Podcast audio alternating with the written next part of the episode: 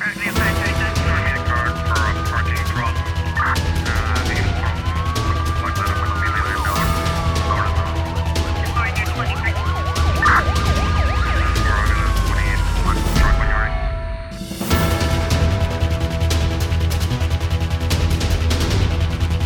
O Tribunal da Comarca da Brava prossegue hoje o julgamento de um caso de crime de tráfico de droga e organização criminosa. O processo envolve três arguídos, seis dos quais encontram-se em prisão preventiva. O julgamento, que se iniciou na manhã desta segunda-feira com a audição dos arguídos, continua hoje com a audição de testemunhas. Na quarta-feira será ouvida a acusação e a leitura da sentença está prevista para a próxima segunda-feira, dia 18 de abril. O caso remonta a julho de 2021, altura em que foi instruído o processo de acusação e no passado dia 28 de dezembro de 2021 foi realizada a audiência eh, contraditória preliminar Segundo fonte judicial citada pela Infopress, o cabecilha da rede é um indivíduo do sexo masculino, natural da Ilha de Santiago, que chegou à Ilha Brava em março de 2020 para trabalhar numa empresa de construção civil. Conforme a mesma fonte, o indivíduo que estava sob a escuta teria começado a preparar a sua rede com mais 12 elementos, sendo 11 revendedores, em março de 2021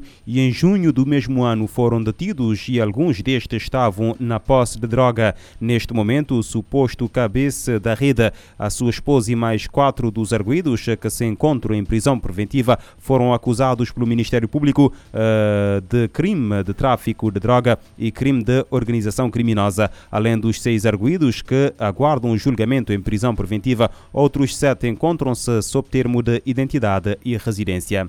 Nos mosteiros na Ilha do Fogo, o Ministério Público ordenou a detenção de dois indivíduos, sendo um do sexo masculino e outro do sexo feminino, suspeitos da prática do crime de tráfico de droga de alto risco. Em nota emitida na segunda-feira, a PGR refere que a detenção foi efetivada na sequência de um mandado de busca e apreensão. Os suspeitos foram encontrados na posse de 908 gramas de padinha. Os detidos em flagrante delito ficaram a aguardar o desenrolar do processo em prisão preventiva.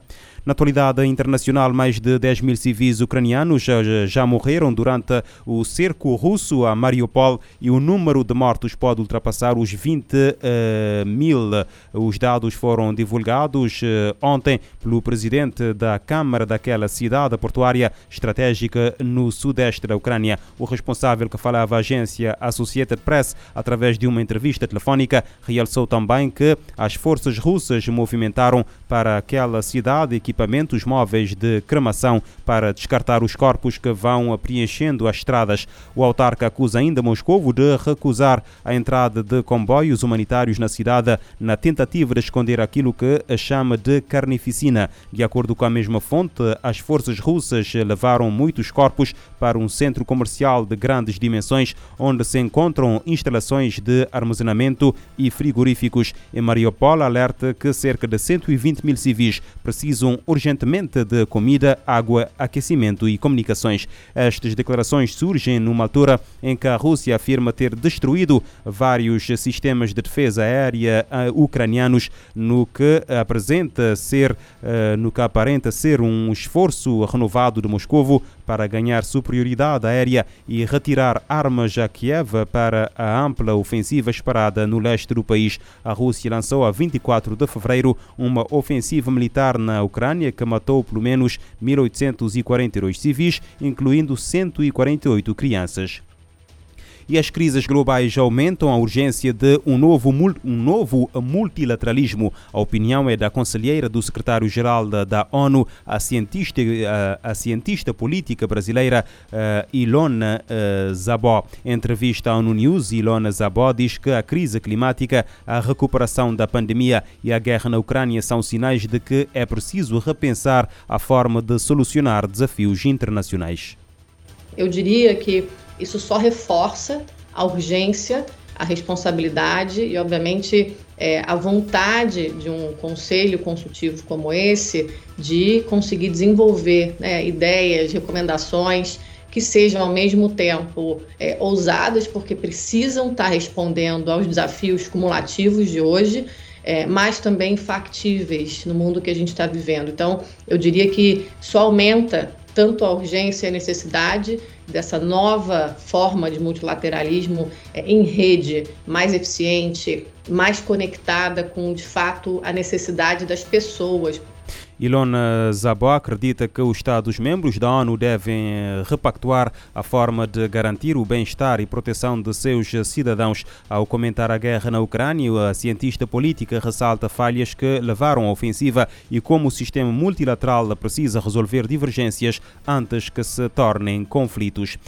A Guatemala registrou em março um total de 135 feminicídios. A Organização de Direitos Humanos, Grupo de Apoio Mútuo, considera este número o mais elevado dos últimos 11 anos no país centro-americano. Um relatório divulgado em conferência de imprensa pelo uh, grupo indica que em janeiro foram assassinadas 59 mulheres e em fevereiro 67, mas em março o número ascendeu a 135. O grupo de apoio mútuo alerta que a subida no número de mortes de mulheres deve constituir um apelo às autoridades porque demonstra a importância de promover políticas destinadas a garantir os direitos e a vida da mulher. De acordo com a mesma fonte, na última década foram assassinadas no país 7.746 eh, mulheres, o que dá uma média de mais de 700 feminicídios anuais. Durante 2021, as mortes violentas de mulheres aumentaram 28% em comparação com 2020, segundo dados oficiais.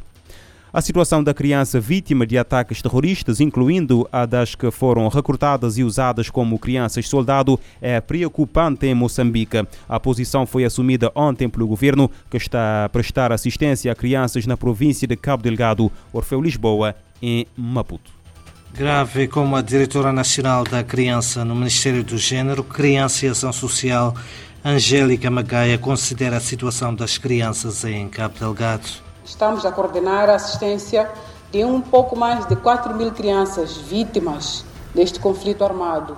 E 60% destas crianças vítimas são raparigas todas as crianças que chegam-nos aos serviços para atendermos, tratamos-las como vítimas, incluindo as crianças que foram utilizadas para este conflito armado.